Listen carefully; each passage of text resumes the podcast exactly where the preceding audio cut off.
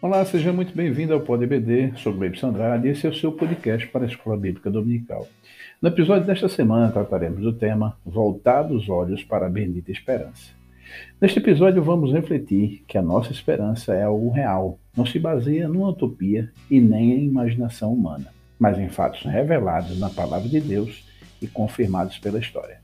Para isso vamos questionar e refletir, primeiro, parousia, emera kiriou e segunda vinda são o mesmo evento, ainda que como ser vigilante sem cair em alarmismo.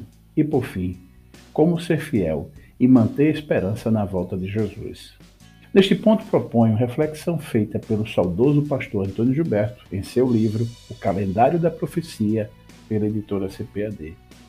A certeza da vinda do Senhor Jesus ficou registrada como forma de exortação na Santa Ceia, uma das principais ordenanças à Igreja, texto da primeira carta de Paulo aos Coríntios, capítulo 11, versículo 26. Porque cada vez que vocês comem desse pão e bebem desse cálice, anunciam a morte do Senhor até que ele venha. Saiba-se claramente que a vinda de Jesus abrange um período de certa extensão. É um evento em duas fases bem distintas. Na primeira fase, ele virá para os seus, conforme João capítulo 14, versículo 3. E na segunda fase, com os seus, 1 Tessalonicenses capítulo 3, versículo 13. A primeira fase é o arrebatamento da igreja. A segunda é a volta dele em glória. É a sua manifestação pública, sua manifestação ou aparecimento visível a Israel e às demais nações. Ainda sobre a vinda de Jesus, o pastor Antônio Gilberto defende que as diferenças e os contrastes das duas fases da vinda de Jesus são tantos nas Escrituras que, se houvesse uma só fase, tudo seria uma grande contradição. Para nos ajudar a compreender esse tema, contextualizando o seu significado para a igreja desse tempo vigente e seus desdobramentos, aqui comigo, nossos convidados, os pastores Kleber Maia e Orlando Martins.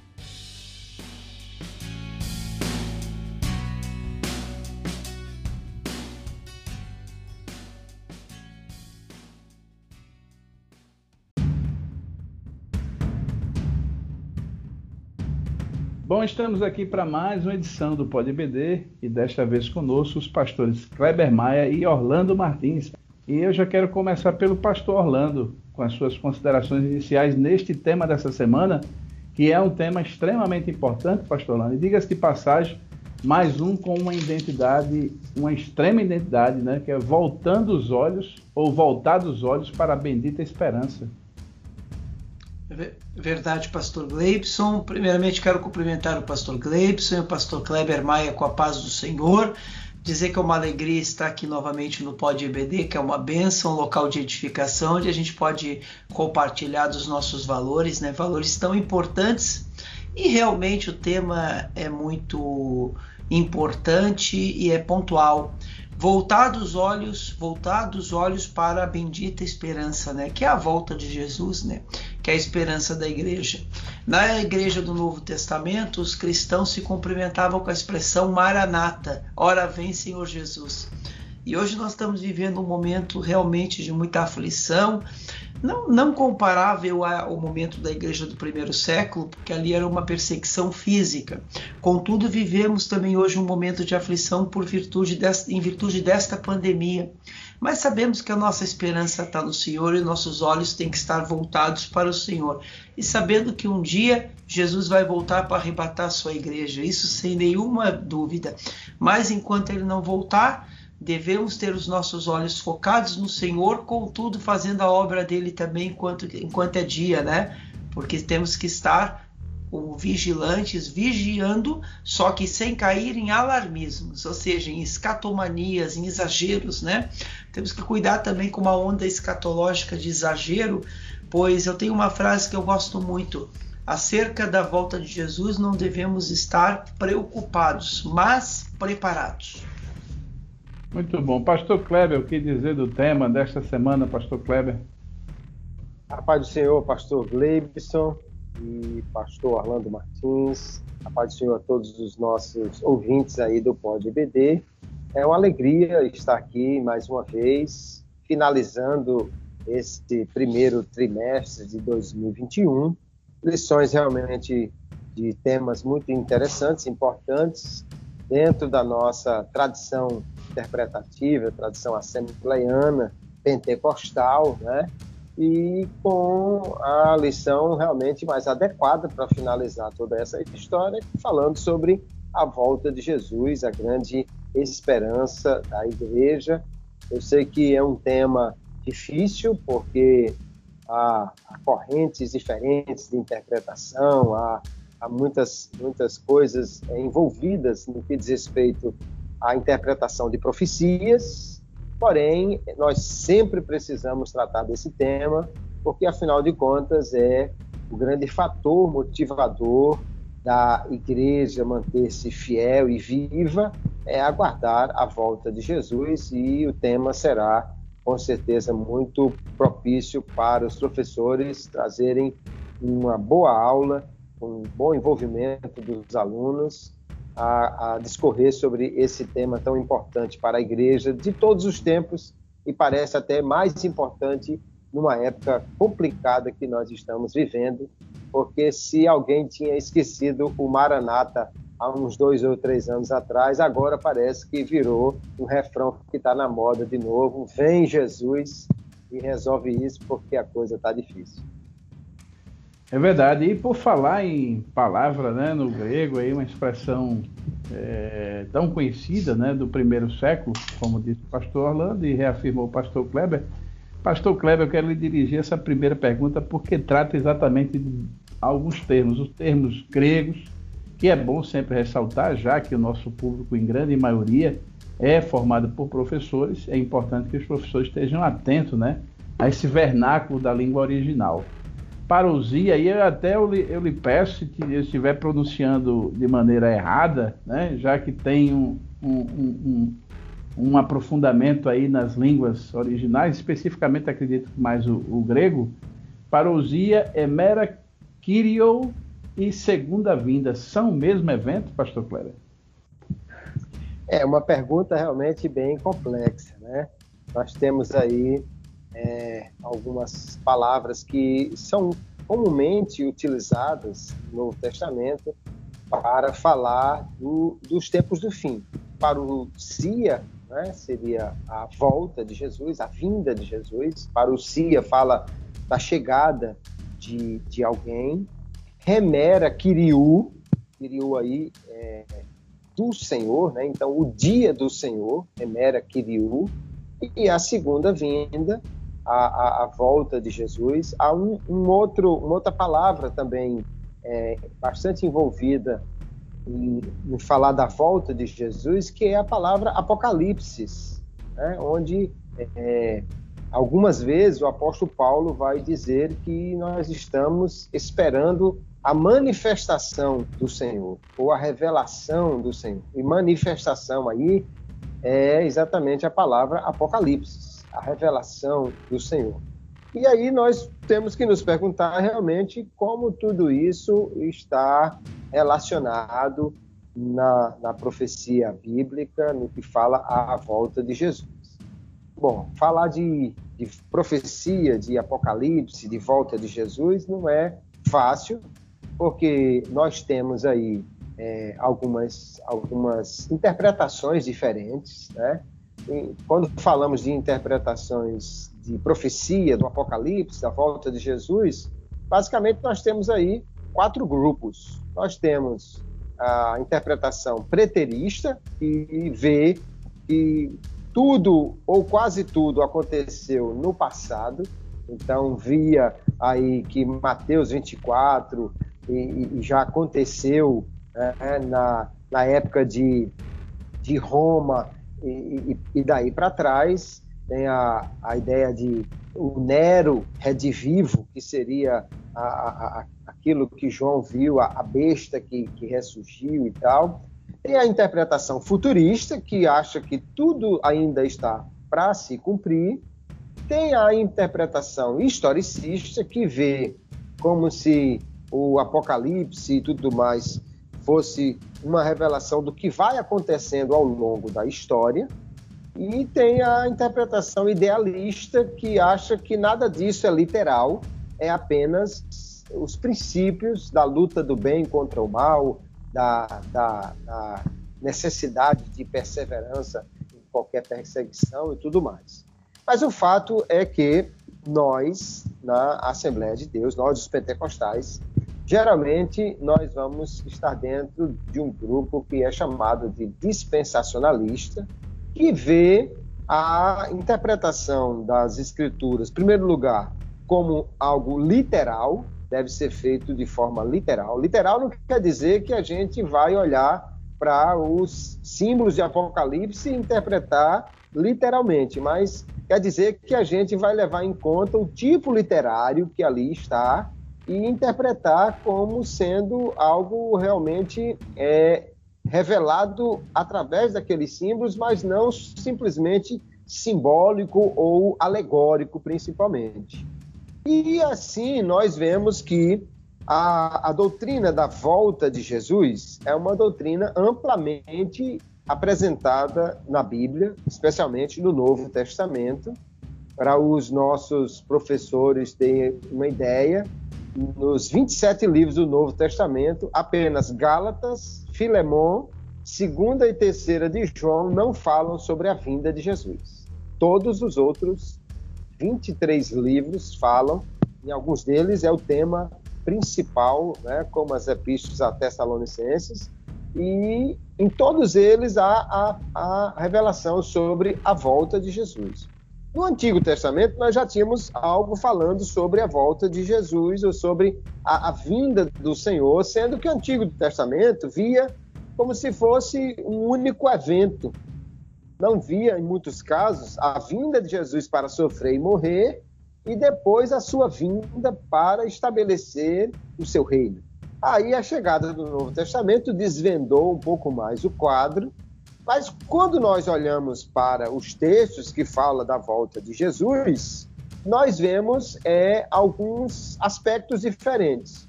Em alguns textos, fala-se sobre a vinda do Senhor para arrebatar a sua igreja.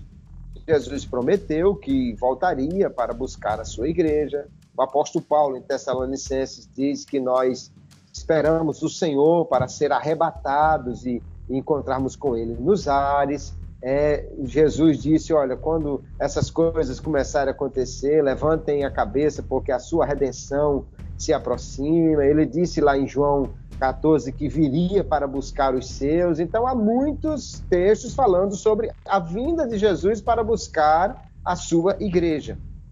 E aí, esse evento é o que nós normalmente identificamos pelo termo parousia que está às vezes ligado ao harpazo, que é o arrebatamento. A, a parousia, a vinda de Jesus, na maioria das vezes nós vamos encontrar como sendo vindo para a igreja, para encontrar com os salvos. Mas também nós vamos ver outras referências no Novo Testamento que fala de Jesus vindo com os seus santos, com os seus anjos, para trazer vingança, para estabelecer o seu reino, para destruir os inimigos. E esse evento aí, muitas vezes, é relacionado ao dia do Senhor, o Remera Kiriu, o dia da vingança do Senhor, o dia que Jesus virá para estabelecer o seu reino. E por isso mesmo, os assembleanos, normalmente, seguindo a linha de pensamento chamada dispensacionalista, né, que vê é, a história como dividida em grandes blocos que nós chamamos de dispensações, existem hoje algumas variações desse pensamento dispensacionalista, o dispensacionalismo clássico, o dispensacionalismo progressivo, o modificado, tem aí algumas versões diferentes mas a grande característica do dispensacionalismo é enxergar, primeiro, a necessidade de uma interpretação literal, e, ou seja, interpretar cada profecia realmente como sendo uma profecia real, literal, e também, ao mesmo tempo, enxergando essas diferenças entre o que é para a igreja e o que é para Israel, fazendo distinção entre esses dois povos. No que diz respeito, então, a, a volta de Jesus e o dia do Senhor, olhando para os diversos textos que nós temos na Bíblia, o dispensacionalismo enxerga então aí duas etapas do que nós chamaríamos a segunda volta de Jesus. Uma etapa que é o arrebatamento da igreja, vindo o Senhor para buscar o seu povo, e a outra etapa que é a vinda do Senhor com a igreja para estabelecer o seu reino milenial. O dispensacionalismo, portanto, ele é pré-tribulacionista, ou seja, crê que a volta de Jesus vem antes da grande tribulação. E por quê? Especialmente porque nós entendemos que a ira de Deus não será derramada sobre a sua igreja. Então não faz sentido Jesus bater na igreja antes de casar com ela.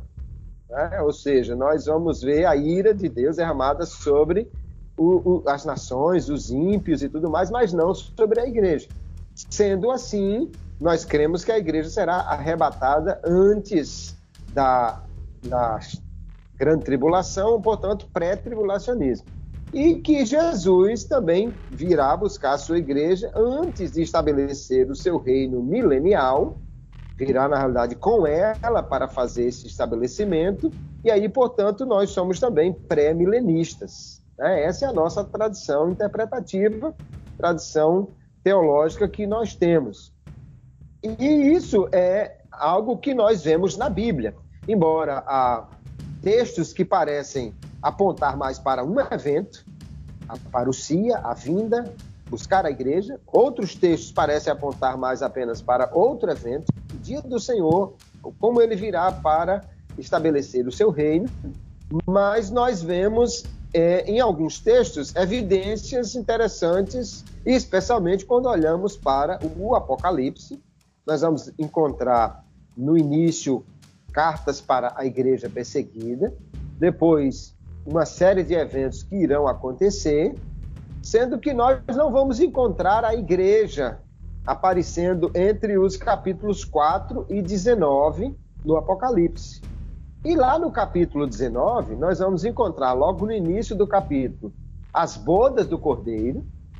E depois que as bodas acontecem, aí vem o Senhor identificado como Rei dos Reis e que vai descer à terra com os seus santos e com os seus exércitos para derrotar os exércitos do anticristo e estabelecer o seu reino milenial. Então, olhando para esse desenrolar aí, como nós vemos em Apocalipse, nós fazemos distinção entre a vinda de Jesus para buscar a igreja, a parousia, e o dia do Senhor, como Pedro diz, que vem ardendo como fogo e tal, que é o dia que Jesus vem para vencer e vingar os seus inimigos. No entanto, os dois eventos nós relacionamos com a segunda vinda de Cristo. Nós enxergamos então em duas etapas. Logicamente que há algumas é, divergências nesse pensamento, assim, eu digo, há correntes de interpretação diferentes, mas via de regra é essa a forma como nós, os assembleanos, interpretamos esse esse evento da volta de Jesus. A manifestação do Senhor está mais ligada então à sua vinda em glória que todo olho verá, e o arrebatamento está mais ligado a algo que a, a igreja espera e que virá para levá-la desse mundo e livrá-la da ira, como nós vamos encontrar escrito em algumas das cartas lá do Apocalipse, e assim é a maneira como normalmente os assembleianos interpretam as duas fases da segunda vinda de Jesus. Muito bom.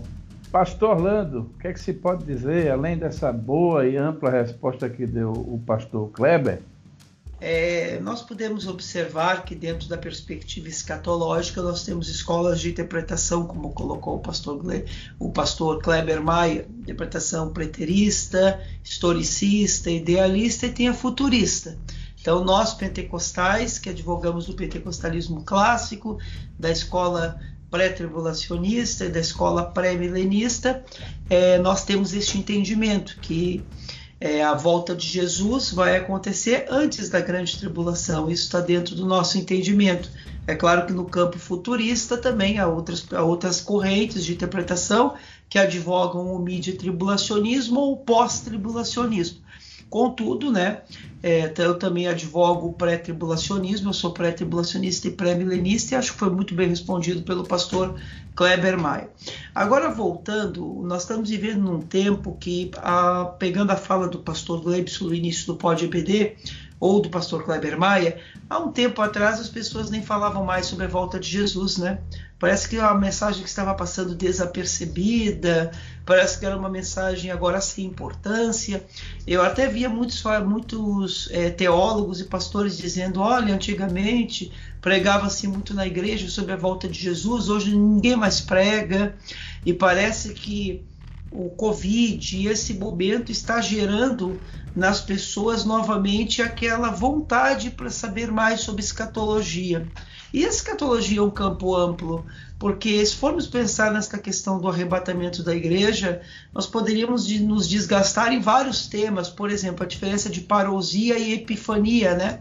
A parousia, a volta de Jesus como arrebatamento, a epifania, a volta de Jesus pessoal, ou seja, a segunda volta de Jesus após os sete anos, de acordo com o nosso entendimento, né? De acordo com o nosso entendimento, Jesus arrebata para buscar a volta, arrebata a sua igreja. Nós estaremos com o Senhor nos ares, primeiramente no tribunal de Cristo, depois nas bodas do Cordeiro por sete anos, e o mundo estará aqui passando um momento de tribulação nos três primeiros anos e meio e grande tribulação nos últimos três anos e meio, onde vai haver a revelação do filho da iniquidade que nós conhecemos por anticristo.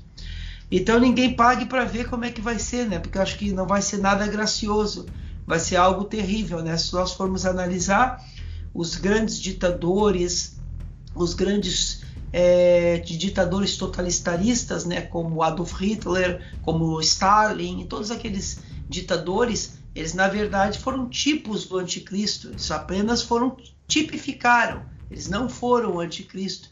Muito embora que muitos pensavam que quando Adolf Hitler ascendeu ao poder na Alemanha que ele fosse o anticristo. Muitos, inclusive, eu lembro que antigamente se atribuía que do regime, é, que do regime soviético poderia vir o anticristo. Não sei se os pastores lembram, Mikhail Gorbachev tinha uma marca na sua testa e até Mikhail Gorbachev ele até fez um governo bastante democrático. Foi ele que que, que defendeu a, a perestroika e a glasnost, que foi o processo de abertura da União Soviética. Foi ele que foi juntamente com Ronald Reagan e fizeram um acordo de selando a paz e o fim da Guerra Fria em 1987, chamado Acordo de Washington. Então ele era muito até um estadista, ele não era um homem ditador, ditador como foi Stalin, por exemplo, que era ditador. Mas muitos pensavam que, que Gorbachev seria o anticristo. Então já tivemos muitas, muitos no imaginário popular, muitos anticristos, né? E só que eu entendo que escatologia nós não podemos cair já. Não estou indo na segunda pergunta, tá? Respondendo, a, é, complementando a primeira, mas quase na segunda. Nós devemos cuidar um pouquinho com a escatomania, com a escatologia, uma escatofobia, uma mania de escatologia, e devemos ter uma escatologia muito equilibrada, como colocou o pastor Kleber Maia. Então eu não tenho nem mais, nem tenho nem o que complementar. A resposta foi tão ampla que eu apenas trouxe aqui algumas curiosidades sobre escatomania, porque dentro do nosso entendimento pentecostal, a resposta foi muito produtiva. Pastor Orlando, então, a segunda questão eu quero lhe dirigir. É, como já estava falando, estava quase entrando nela mesmo, né? de tão pouco que ficou para responder a primeira. Então, Mas então, como ser é, vigilante e sem cair no, no, alarmismo que a gente já, já então, Sim, então, pastor, eu até abri aqui uma, uma, uma, palestra que nós lecionamos em 2015 sobre exageros escatológicos. Não sei se o pastor recorda, o pastor Kleber Maia, da lua de sangue. Lembram que até tem um fenômeno de lua de sangue que acontece a cada, a cada, a cada um período de tempo, a lua fica vermelha. Então, né, no ano de 2015, até muitos pastores é, tentaram fazer uma relação desse fenômeno da lua vermelha com a lua de sangue bíblica, o que é um, um total exagero, demonstra uma total falta de conhecimento bíblico. E esse é o problema. Devemos ser cuidadosos com os exageros teológicos, com a escatologia mediática, pois infelizmente alguns pastores e pregadores, por falta de boa teologia, acabam é, relacionando a volta de Jesus com qualquer fenômeno. Vou dar um exemplo. Para muitas pessoas, Jesus ia voltar em 2018. Por quê?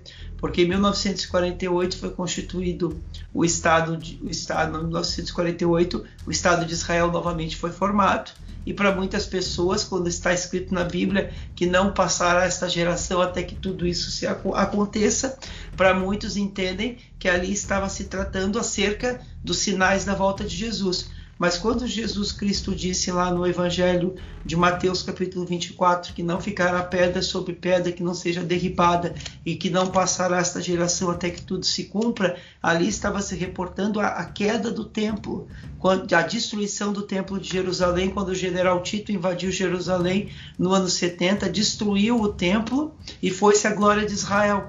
Então, Jesus estava se reportando à destruição do templo, mas, mas, muitos não têm esse entendimento e entendem que quando no texto está escrito não passará esta geração, muitas pessoas entendem que os sinais da volta de Jesus vão ser por um tempo de uma geração, e uma geração na perspectiva bíblica pode ser 70 ou 40 anos, e acabam relacionando isso com a volta de Jesus.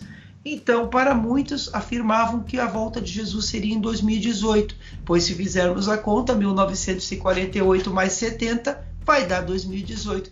Mas 2018 passou, Jesus não voltou. Essa mania também aconteceu em 1988. Em 1988, menos 40 vai dar 1948.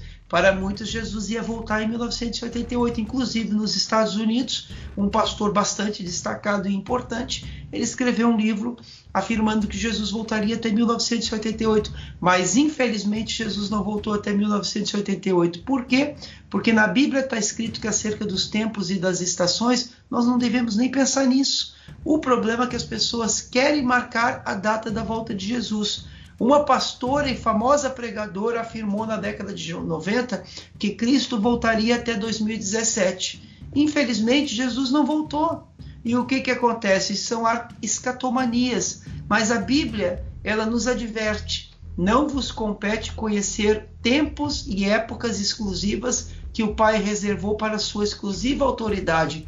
Atos 1, versículo 7. Infelizmente, nos últimos anos, temos visto alguns sensacionalismos em cima, por exemplo, do Código de Barras. Quando o Código de Barras teve o seu início, muitos diziam ali é o 666. Pois se você pegar o Código de Barras, vai ver que em cada, em cada parte dele dá um 6. É um absurdo, um completo absurdo, porque o Código de Barras, em todos os materiais que as igrejas divulgam, vendem, desde um livro até um CD, tem um código de barra. É, e aí eu lembro do que? Código de barra antiga União Soviética, pois muitos diziam que a besta viria da União Soviética. Tantas coisas aconteceram e Jesus não voltou. Aí nós temos que lembrar que antigamente se pregava também nas igrejas: ao mil passará, mas ao dois mil não chegará. E dois mil chegou, passou e Jesus não voltou. Ah, como que nós devemos então acreditar na volta de Jesus? Devemos cair na descrença? Devemos pensar então que estávamos vivendo por uma ilusão? Não. Nós, por falta de entendimento, e quando eu digo nós, eu digo muitos evangélicos, e eu me incluo, porque eu também já, já criei assim, também já, também já criei aquela, aquela expectativa tão grande da volta de Jesus, que eu que já também tentei pensar, será que Jesus vai voltar antes do ano 2000? Também já, já caí nisso. Mas nós não devemos correr atrás de datas. Acerca da volta de Jesus, nós não devemos estar preocupados, mais preparados e cuidar com as escatomanias, pois infelizmente ao longo dos séculos muitas muitas escatomanias aconteceram. E a escatomania ela reflete o que? Uma falta de fé. Porque quando eu tenho fé, eu não vivo por vista, eu vivo, eu vivo por fé. Fé é fundamento. Quando eu tenho fundamento, meu fundamento está no Senhor. E eu sei que escatologia é um campo pantanoso. Então eu não devo tentar abrir a Bíblia e tentar encontrar a data do arrebatamento na Bíblia. Aí eu posso pegar aquele versículo que diz assim: Olha, na Bíblia está escrito que nem os anjos e nem eu sei, somente o Pai.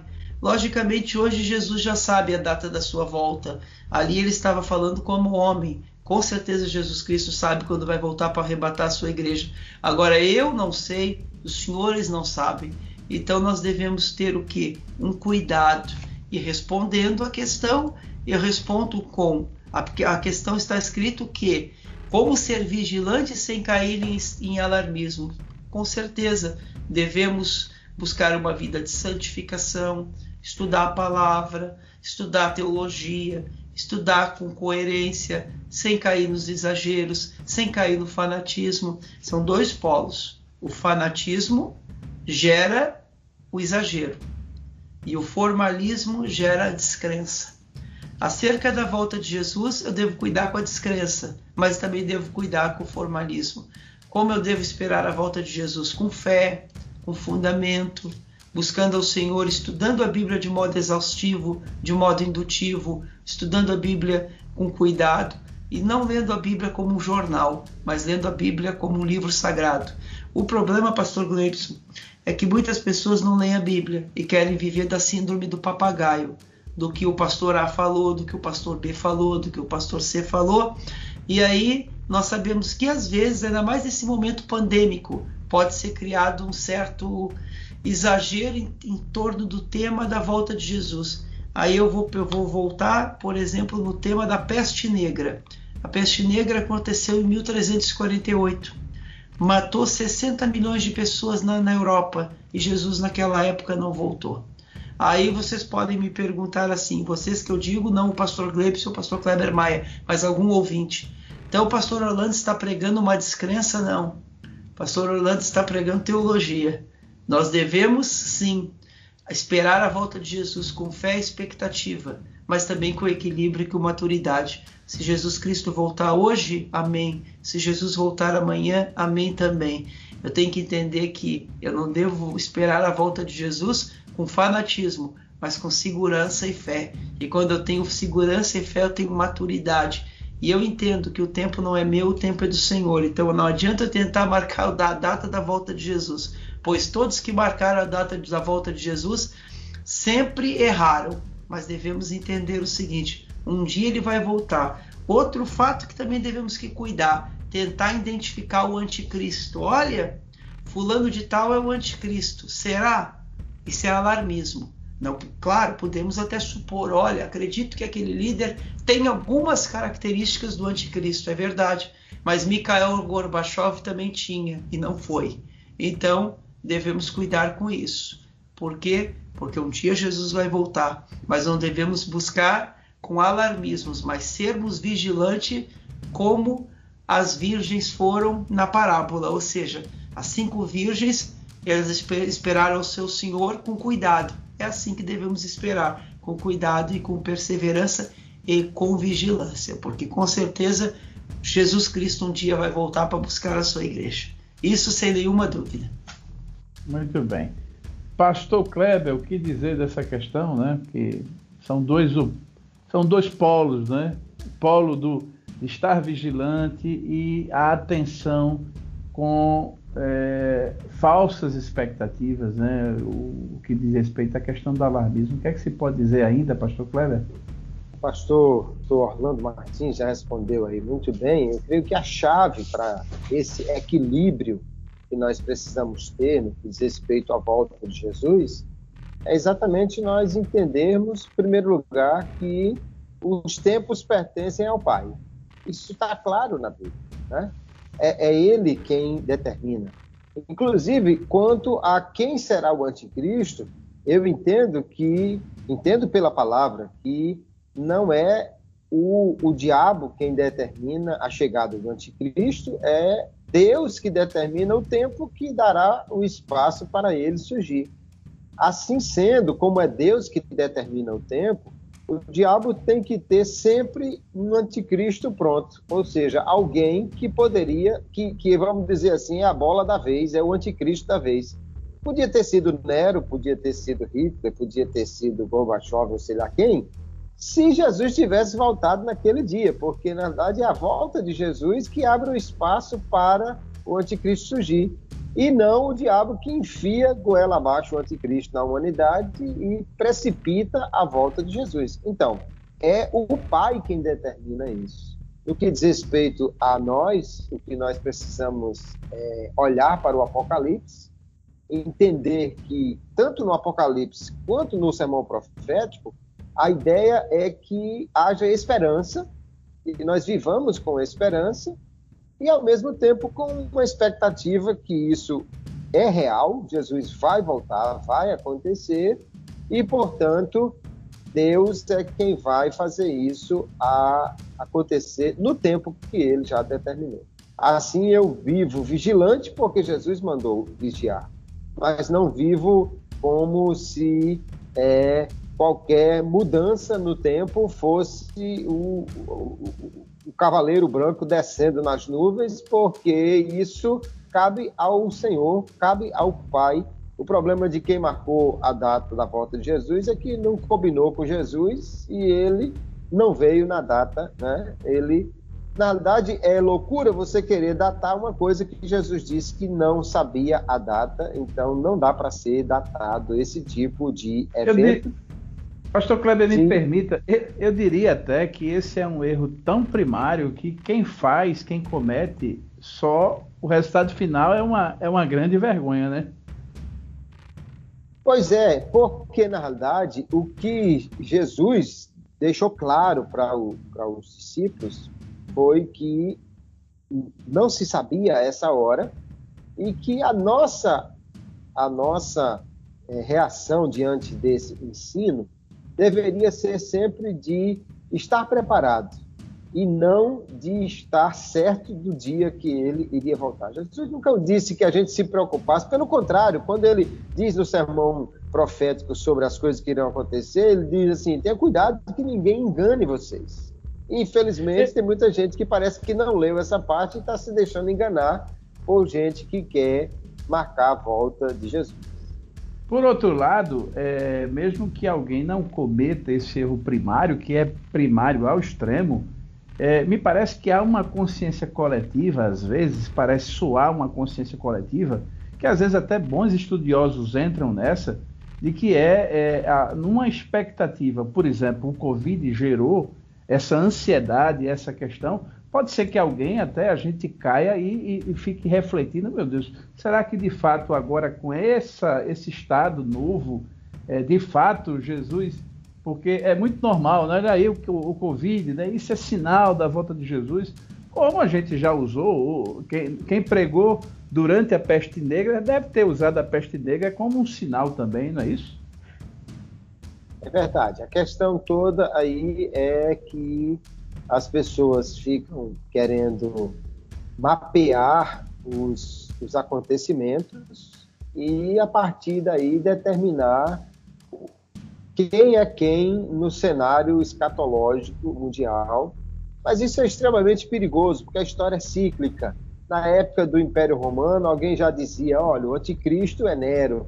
Mas depois do Império Romano, acabou-se de repente, ou seja, com alguns anos, aquilo que parecia tão sólido que jamais acabaria, de repente se desfez. Alguém olha para o crescimento de, de é, uma, uma, uma, dominação comunista ou esquerdista e tal sobre o mundo e diz: ah, não, isso vai resultar numa dominação total. Olha, já existiram outras dominações até mais amplas do que essa no mundo e passou. Então, não adianta a gente querer mapear quem é quem num quadro que o próprio Deus não definiu. É estar vigilante, preparado e deixar que tudo aconteça no tempo que Deus determinou. Muito bom. Pastor Kleber, a terceira questão, ela parece né, que é a mesma, mas é, é, é nos leva a refletir como ser fiel, né, porque envolve a, a palavra fiel, e manter a esperança, porque a gente está vivendo de fato um cenário de desesperança, né? Como é que se mantém a fidelidade é, dentro desse quadro de desesperança e mais especificamente com relação à volta de Jesus? Pastor Gleibson e nossos ouvintes, Pastor Orlando, a questão importante aí de nós pensarmos sobre a volta de Jesus, algumas características Jesus nos apresentou sobre a sua volta. A vinda de Jesus ela é futura, cada vez que a Bíblia fala, fala de algo que ainda vai acontecer, e ela é iminente. Né? Jesus falou bastante sobre isso, sobre o estar preparado. Quando você lê o sermão profético, ele é escatológico, e aí você vê que o grande tema das parábolas escatológicas é exatamente a iminência, o estar preparado, né? É o que vem na parábola do, do servo bom e mal, na parábola das dez virgens, é, na parábola dos, dos, talentos. Há sempre uma ideia de Jesus e ele, ele vai reforçando o mesmo ponto. Sejam preparados a qualquer instante, vocês não sabem que hora virá o Senhor.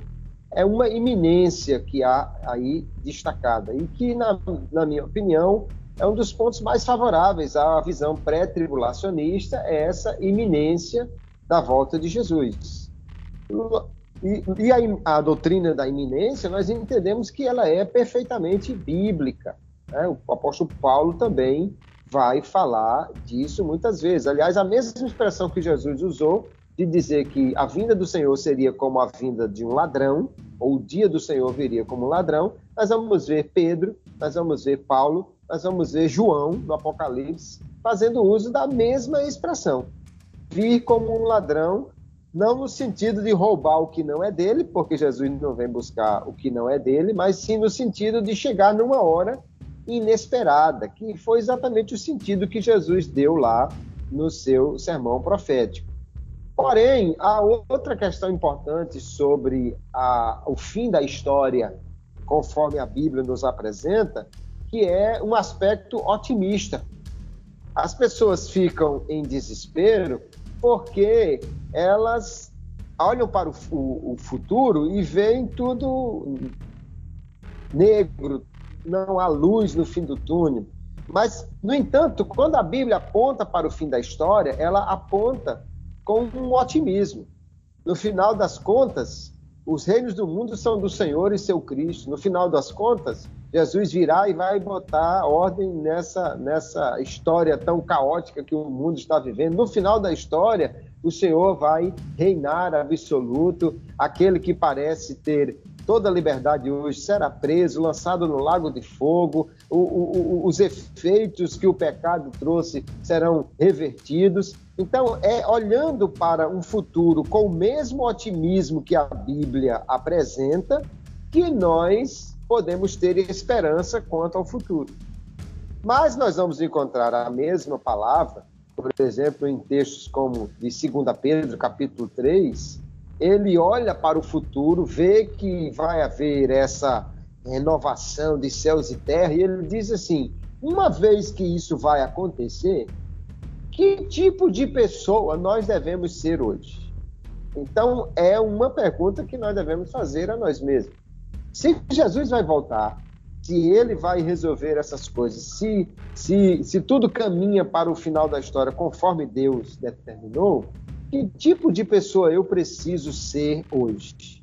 E aí ele mesmo responde que nós devemos viver uma vida santa, imaculada e esperar a volta de Jesus. A doutrina da, da volta de Jesus, especialmente a eminência, sempre foi um grande fator motivador para a vida santa da igreja. Estar preparado, porque Jesus pode vir a qualquer instante. Que é a gente pensar na figura que a Bíblia usa. Ora, se você vê uma noiva, que ela já está chegando no dia do casamento, e toda a preocupação dela agora é: eu preciso me preparar para o casamento, eu vou checar como é que estão as coisas, eu vou ver se o meu vestido está pronto, eu vou, vou, vou, confirmar com a cabeleireira o dia e a hora que eu vou lá para me ajeitar, eu vou passar de novo lá na igreja para saber se está tudo certo, vou confirmar com as irmãs, ou seja, a preocupação dela é o casamento, o encontro com o noivo, o dia do casamento. Essa noiva preocupada e envolvida nessa expectativa, dificilmente ela vai ter tempo e olhos para outro homem, para outra pessoa, porque ela está tão envolvida, tão é, esperançosa de chegar o dia do casamento, é o sonho dela que vai acontecer, que ela dificilmente vai ouvir qualquer conversa de um galanteador que queira tirá-la desse, desse sonho aí. Agora, se você encontrar uma noiva que, não, não sei, casamento, talvez, quem sabe, e, quando chegar mais perto é que eu vou me preocupar e não tá nem aí para essa. Ser, às vezes não tem nem muita certeza que se é aquele mesmo que ela quer, né? É, não sabe nem, né? Da mesma forma, Jesus falou sobre a, a volta de, de. Aliás, o apóstolo Paulo, 1 Tessalonicenses capítulo 5, Jesus também pontua isso quando fala no, no sermão profético, de comparar a uma mulher que está para dar à luz, que está com as, as dores de parto. Né? Mas veja, Paulo fala na realidade de, de uma mulher grávida, que, que, que, é uma figura interessante. Ela sabe que vai dar à luz, quando a, a, o tempo vai passando, ela tem uma ideia de quando será, quando entra lá para o sexto, para o nono mês, ela sabe que vai acontecer a qualquer instante, mas ela não sabe o dia exato e a hora que vai acontecer. É uma figura muito interessante. No entanto, se você encontrar uma grávida que não fez enxoval, que não, não comprou nada, que não, não tem nem, nem plano de saúde, que não fez pré-natal, não sabe em que hospital vai, não, não sei, na hora que aparecer o menino aí, a gente vê, quando eu sair do hospital eu compro para alguma fralda, não sei o quê essa mulher vai ter muitos problemas com essa falta de preparação para um evento tão importante. Então, ao mesmo tempo, olhando para a vinda de Jesus, nos preocupamos em estar em fidelidade para encontrá-lo, mas também mantemos a esperança porque sabemos que a história caminha para um final otimista, uma vez que Deus tem o controle dela e ele nos promete que no final tudo vai certo, tudo vai dar certo. É parecido com a gente assistir aqueles documentários sobre o dia D na Normandia. Começa ruim, morre muita gente, cada barco que, que, que, desce na praia é recebido com tiroteio, com bala, e você começa o documentário dizendo: Meu Deus, que, que loucura, quantas pessoas morreram nisso e tal.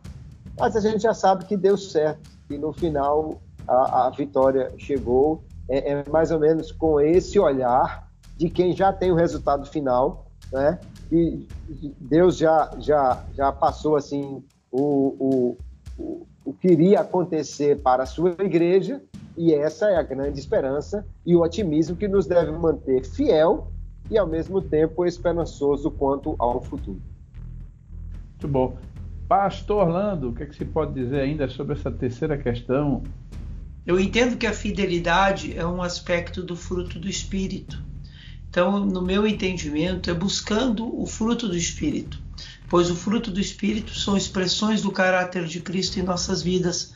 Quanto mais eu busco o fruto do Espírito, mais eu me torno parecido com Jesus e mais eu desperto a longanimidade, que é a paciência. Ou seja, esperar a volta do Senhor com paciência, esperar a volta do Senhor com perseverança, esperar a volta do Senhor com uma vida irrepreensível, pois na Bíblia está escrito que nós devemos buscar o que? A santificação, sem a qual ninguém verá o Senhor. Então a santificação é a base de nossa fé, procurando dar frutos através do que?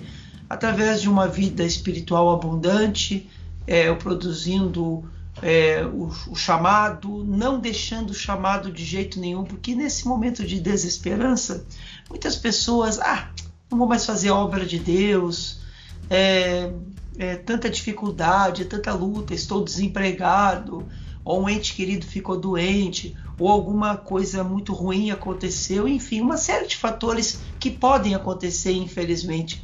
E às vezes a pessoa acaba ficando tomada pela desesperança. No entanto, a esperança é a volta de Jesus e a esperança da igreja é a bendita esperança da igreja. E é claro que o conforto e a esperança vêm do Senhor. Então, no momento onde a gente se enche mais da presença do Senhor, através de uma vida de oração, através de uma vida de leitura da palavra, através de uma vida de renúncia, até através de uma vida irrepreensível e procurando dar frutos, é claro que a gente vai conseguir, nós vamos conseguir é, produzir melhor uma vida de esperança, porque realmente a sociedade que nós estamos vivendo, Pastor Gleibson, é muita desesperança. Você liga a televisão, é só Covid. Você liga a internet, é, acede na internet, como se chama em Portugal, aceder, né? E no Brasil é acessar. Você acessa a internet ou acede, como dizem os portugueses. Olha, é só Covid. Só se fala nisso. E se nós não cuidarmos, isso vai gerando o que? Um clima de desesperança, um clima de estresse, um clima até de depressão, um clima depressivo. Então, nesse momento, nós temos que lutar contra essa desesperança. Temos que nos firmar cada vez mais na cruz de Cristo, sabendo que a nossa suficiência está em Cristo e não em nós mesmos. Ou seja, temos que buscar ser mais dependentes do Senhor em todo o tempo, o tempo todo. O Salmo 46, verso 10, tem uma, tem uma, uma passagem que é muito bonita. Aquietai-vos e sabeis que eu sou Deus então, no momento da desesperança, no momento da luta, no momento da fragilidade, no momento da dor da alma, nós temos que nos firmar cada vez mais em quem? Em Jesus. Temos que estar escondidos em quem? Em Jesus. Temos que nos fortalecer em quem? Em Jesus. Então, procurar ser fiel, sim, é difícil, claro. Quando tudo dá certo é muito fácil. Mas quando acende a luz vermelha, quando passamos por algum momento de desesperança, passamos por um momento de aflição, passamos por algum momento de dor, alguma, alguma situação ocorre que gera algum constrangimento, que gera alguma situação inesperada. É nesse momento que nós temos que nos fortalecer cada vez mais na suficiência em Cristo, pois Ele é que pode nos trazer o conforto, é Ele que pode nos trazer a esperança, é Ele que pode nos trazer a vitória, né? Pois se Deus é por nós, quem será contra nós? E a vitória que vence o mundo é a nossa fé. Então nós temos que entender a perspectiva do que é ser um crente próspero, né? Poderia também abrir aqui um novo leque, que é o da prosperidade, porque por muito tempo, e a igreja ainda continua falando isso, eu não sou contra a prosperidade. No entanto, eu entendo que Deus pode prosperar uma pessoa materialmente, claro que pode. Se a pessoa estudar, se a pessoa se preparar, se a pessoa trabalhar, se a pessoa entender que nem tudo cai do céu e que tem coisas que Deus abençoa, mas tem coisas que tem que partir da pessoa, eu acredito que Deus pode, que o Senhor pode abençoar sim. Eu não vejo nenhum mal uma pessoa acabar uma faculdade, conseguir um bom emprego e ser bem colocado no mercado. Eu não vejo nenhum mal nisso. O grande problema é quando eu coloco isso como a presença de Deus na minha vida, e se eu não tenho isso, eu não sou abençoado, e se eu tenho isso, eu sou abençoado. Aí, aí no meu entendimento, acontece a crise de ser e de ter. Eu estou invertendo os valores e o, e o ter passa a ser mais importante que o ser. Aí realmente é problemático. No entanto, Deus pode abençoar. O problema é que quando o nosso foco só está na benção material, nós, nós nos esquecemos que a nossa vitória em Cristo Jesus é uma vitória espiritual. Ou seja, para manter a esperança na volta de Jesus, para manter a esperança diante do quadro de desesperança, o meu foco não tem que estar no que Deus pode dar, mas no que Deus é.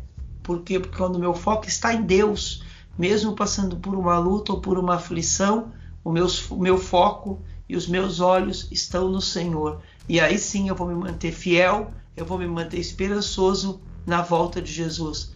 É fácil? Não é. É, é difícil, com certeza, mas sabemos que no mundo tereis aflições, mas tem de bom ânimo, eu venci o mundo. É o que está lá escrito na palavra. Então, o Senhor convida a sua igreja sempre à perseverança.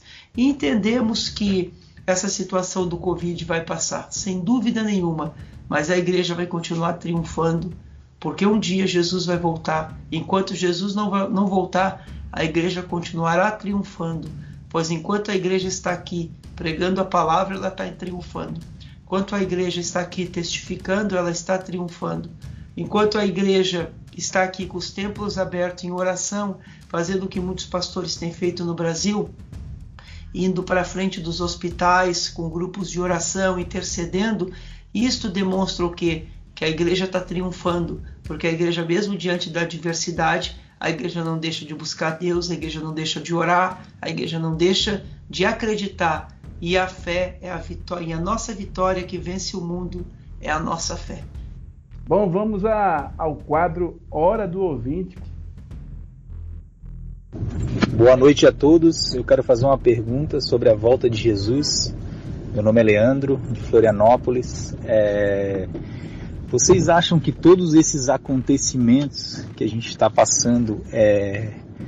é um cumprimento da palavra, da volta de Jesus, ou seria algo cíclico que a gente já viveu em outros tempos, porém hoje com a superpopulação, com outra situação de momento, tenha mudado alguma alguma consequência com relação a essas a esses acontecimentos. Qual é a opinião de vocês? Pastor Orlando e Pastor Kleber, o que dizer da pergunta do irmão Leandro? Então, sobre a pergunta do irmão Leandro sobre os sinais da volta de Jesus, é uma questão cíclica. Eu entendo que alguns fatos que acontecem podem realmente ser cíclicos, porque a história vai se repetindo, contextos de pandemia, já aconteceram, como por exemplo peste negra e tantas outras pandemias, gripe espanhola, agora o Covid, recentemente, há 10 ou 15 anos atrás, a gripe aviária. Então eu acredito que muitos acontecimentos são cíclicos, mas outros acontecimentos são pontuais, como por exemplo os sinais que nós entendemos olhar para Israel, né, que a Bíblia diz, né, que Israel é o relógio do mundo, então devemos olhar para os acontecimentos que envolvem Israel, olhar, por exemplo, para o acontecimento que é o esfriamento, que a Bíblia diz que nos últimos dias o amor de muitos se esfriaria, e isso nós temos observado, o aumento do relativismo, o aumento da indiferença e o aumento de tantos aspectos que nós podemos observar que apontam para os sinais da volta de Jesus e para a volta de Jesus. Um outro sinal é guerras e rumores de guerras. Concordo e é verdade que guerras sempre aconteceram, mas a, a Primeira e a Segunda Guerra Mundial nunca houve nenhum fato na história que, nos, que chegasse nem próximo da Primeira e da Segunda Guerra Mundial, e ambas as guerras morreram 60 milhões de pessoas. É claro que, logicamente, sempre houveram guerras.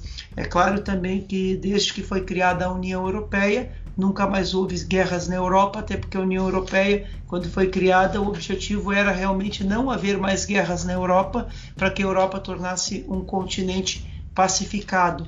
No entanto, essas duas guerras, elas apontam para a volta de Jesus, porque são sinais. E a Bíblia diz que aconteceria rumores de guerra e guerras.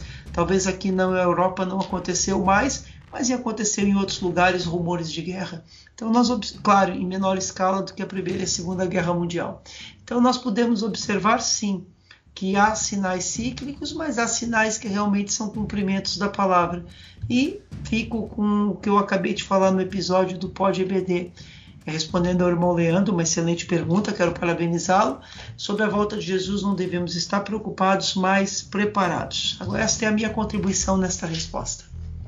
Pastor Kleber, o que, é que se pode dizer para o irmão Leandro? De fato, é, o irmão Leandro trouxe uma boa pergunta e é uma questão que certamente muitas pessoas estão trazendo à sua mente. Né? Será que vai ser agora? Bom, e os sinais da volta de Jesus, eles incluem, estão num, grande desenrolar de coisas que o Senhor disse já no seu sermão profético. Então, cada guerra, cada terremoto, cada peste, cada uma dessas situações faz parte do que Jesus disse que aconteceria antes que chegasse o fim, porém, somente o Senhor sabe quando é esse fim.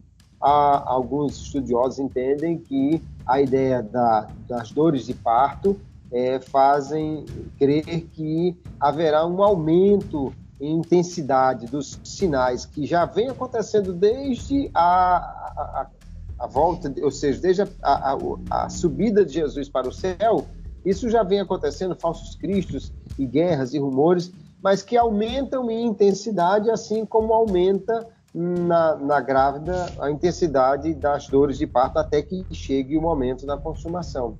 Então, a grande pergunta talvez é: vem outra onda, vem outra dor de parto maior do que essa em termos de peste? Eu não sei. Jesus é quem sabe. O que nós precisamos é estar sempre alertas em todo o tempo, porque Jesus pode vir a qualquer instante e, e, o mundo vai continuar experimentando essas coisas até que chegue o momento de encerrar tudo e o Senhor é quem sabe esse tempo. Meus amigos pastores e ouvintes do PodBD, chegou a hora da nossa mesa redonda e hora da pimenta, né? Opa. A questão é a seguinte: já comentamos aqui e ela está extremamente contextualizada. Obviamente, não houve condição do pastor Ezequias fazer isso, né? Tanto na lição como no livro, não houve, porque acredita-se, obviamente, a gente sabe que a lição não foi é, criada contextualizando para o cenário que a gente está vivendo aqui. Possivelmente foi feita no tempo que ainda não estava nesse cenário atual, né? Mas é importante a gente contextualizar a pandemia do Covid-19. Aproximou, aproximará a igreja, eu digo a igreja no sentido, é bom a gente ampliar, no sentido coletivo, né? A igreja cristã, também, obviamente, é, pentecostal, se vocês quiserem dar o devido destaque, no Brasil e no mundo, né? Quanto à importância do tema da volta de Jesus, na opinião de vocês, o que é que vocês pensam sobre isso, Pastor, Pastor Orlando? Obrigado, Pastor Gleibson. Eu entendo que sim. Eu entendo que no primeiro século a perseguição é, promovida pelo Império Romano foi muito grande, né? Alguns imperadores lançaram o famoso édito: não é lícito ser cristão e durante muito tempo é, houve perseguição religiosa, durante muito tempo os cristãos não foram é, bem vistos, pois não queriam adorar ao imperador. E alguns dos costumes romanos, os cristãos não, não eram adeptos. Então, logicamente, que isto gerou uma perseguição que foi que durou alguns séculos. Só acabou quando no Édito de Milão foi dado liberdade aos cristãos e depois Constantino tornou o cristianismo a religião oficial do império. E ainda também houve um outro édito também que deu liberdade de culto. No entanto, o que, que acontece? Durante muito tempo os cristãos foram perseguidos, mas quanto mais os cristãos eram perseguidos, mais a igreja crescia. Até que em três séculos ou quatro o cristianismo se tornou a religião oficial do Império Romano. Então, se nós transportarmos para os dias de hoje, claro, preservando os contextos, nós não estamos vivendo uma perseguição do Império Romano, nós estamos vivendo um momento pandêmico, então temos que fazer esta, esta separação. Contudo, vamos entender que é um momento de adversidade, e é na adversidade a igreja cresce, como também pode crescer na bonança. Eu acho que, acho que a igreja tem que crescer em todo momento. E eu acredito que é, lendo aqui, a pandemia do Covid aproximará a igreja pentecostal no Brasil e no mundo ao tema da volta de Jesus? Acredito que sim. Até porque eu não defendo o Covid como sinal derradeiro da volta de Jesus, nem como principal sinal, assim como a peste negra não foi, assim como tantos outros acontecimentos piores que a pandemia, que mataram muito mais que a peste negra, não foram. Agora, é um conjunto de sinais que apontam para a volta de Jesus. Este é mais um, e todo sinal ele nos leva ao quê? A uma responsabilidade. Ele nos leva ao quê? A um chamamento. Ele nos leva aqui a um despertar. É o que a Bíblia diz: desperta tu que dormes.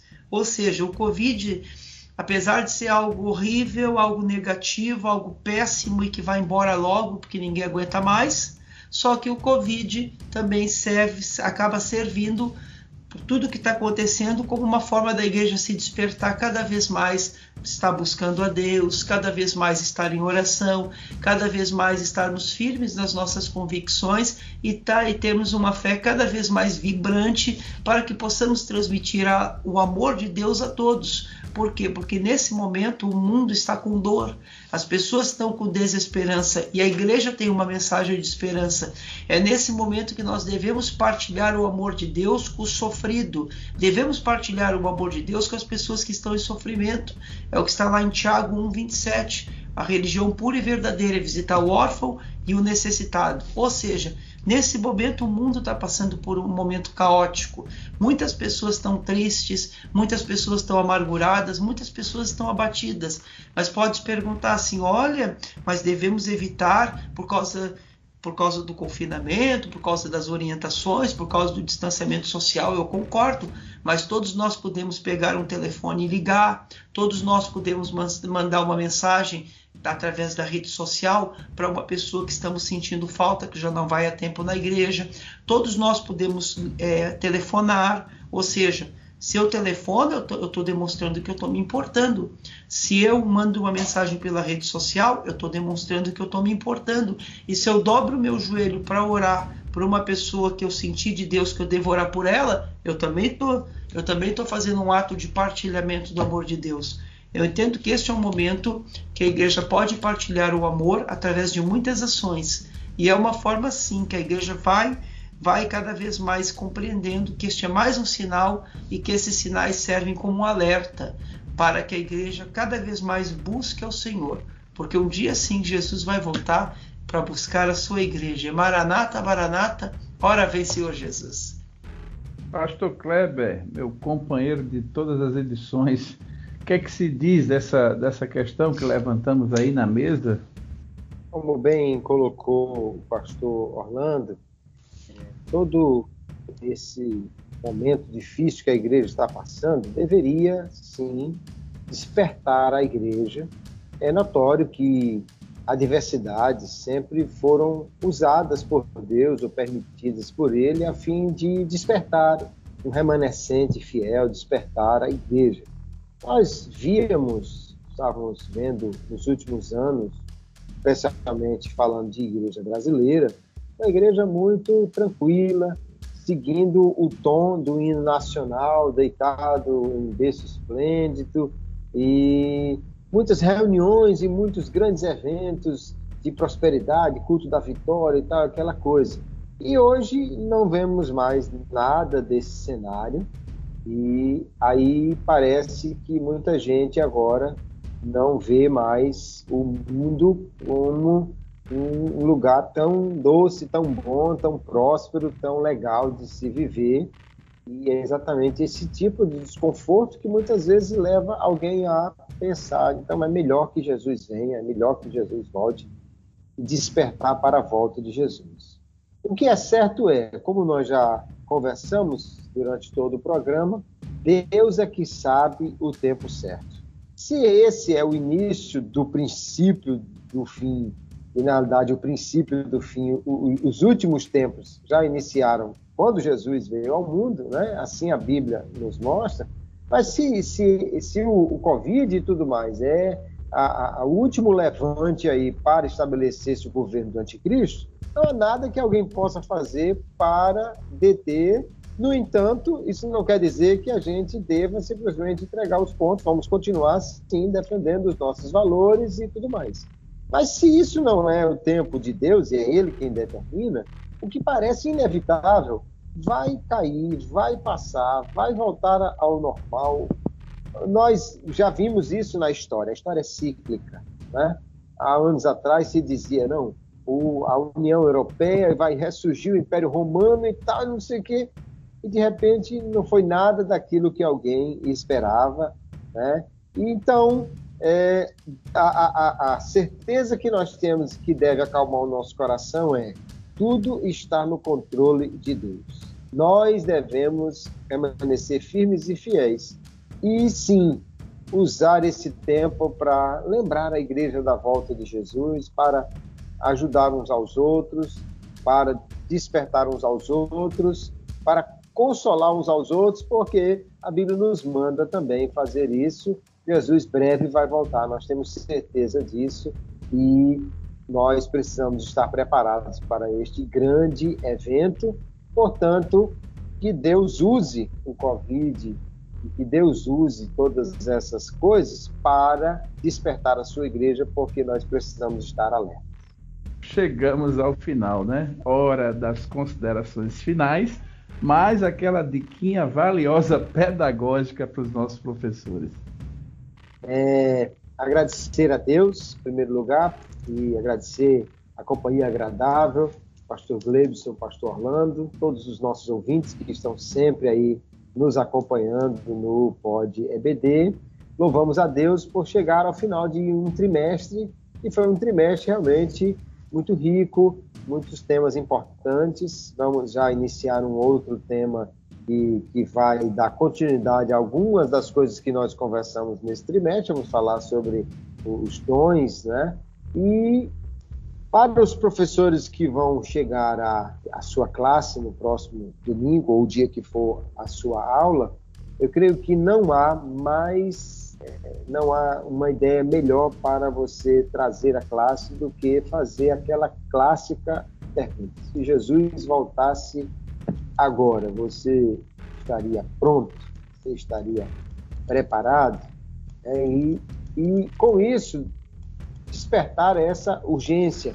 O que a gente é, poderia, aí dependendo da classe, ele poderia usar alguma dinâmica que, que invocasse essa questão da, do preparo, de estar pronto, de, de algo que é, ele precisa estar preparado. Talvez usando ilustrações como os atletas na largada de uma corrida, mas é importante despertar ou chamar a classe ao despertamento desta prontidão necessária para o momento da volta de Jesus ou da nossa partida para ele, porque muita gente que estava aguardando o arrebatamento já foi, adiantou já a, a, a transferência para o céu nesse período de, de tanta mortandade que infelizmente tem acontecido, inclusive entre os crentes.